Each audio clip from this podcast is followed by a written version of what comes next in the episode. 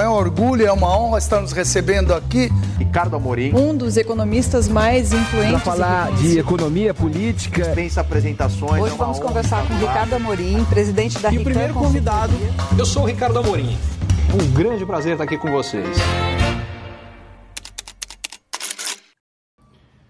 Recentemente, o ministro Fernando Haddad fez uma declaração de que é, a equipe do ministério está estudando a fundo o Inflation Reduction Act nos Estados Unidos, que é uma medida montada para incentivar a economia americana, controlando a inflação, e o foco do governo brasileiro estaria em buscar pontos onde a gente pode reforçar e aproveitar as vantagens competitivas brasileiras particularmente na economia verde, montar parcerias com os Estados Unidos voltados para a economia verde, para a economia sustentável. Da mesma forma que o governo precisa ser criticado quando erra e quando vai pelo caminho errado, a gente precisa reconhecer e uh, valorizar quando ele está indo pelo caminho certo. Isso aqui é uma medida que faz todo o sentido do mundo por vários aspectos. Primeiro, explorar a parceria entre Brasil e Estados Unidos é algo que a gente tem que ir muito a fundo. Isso não significa excluir outros parceiros, a gente também tem que explorar muito a fundo parceria com a Europa, parceria com a China. E esse é exatamente o primeiro ponto. O Brasil precisa estar aberto para negócios com todos. Segundo, fazer isso de forma focada, prática, levando em consideração o que o Brasil tem de melhor a oferecer e o que os outros países precisam. E é exatamente o que representa o caso da gente pegar uma medida concreta, grande, importante dos Estados Unidos e ver como o Brasil se encaixa o que ele tem a oferecer a isso. Terceiro, o foco na economia verde. Economia verde não só vai crescer muito mais do que o resto da economia mundial na hora que a gente olha para as próximas décadas, mas o Brasil tem vantagens competitivas gigantescas aí.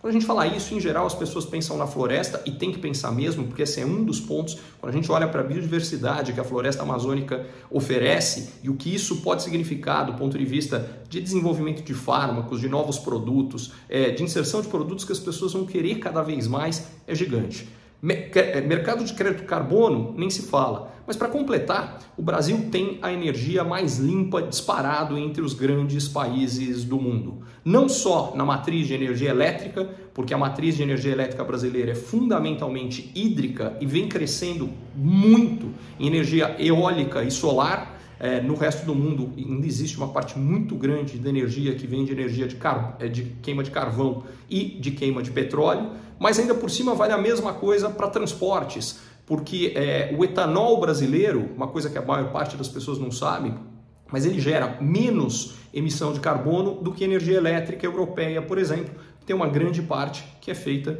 de carvão e de queima de combustíveis fósseis em geral. É, então, a gente tem além da expansão dos veículos elétricos no Brasil, que é muito importante, a gente já tem uma parte muito significativa do transporte que é movida a etanol e que também, quando a gente compara com os combustíveis usados no resto do mundo, ele é muito mais benéfico para o meio ambiente. Então, faz todo sentido explorar isso sim. Por hora, é só um discurso. Mas é bom saber que esse é o caminho e torcer que a gente vá com força, com atenção, com foco para ele, isso é algo que pode sim, a médio prazo e eventualmente até a curto prazo, fazer uma diferença significativa, positiva para a economia brasileira.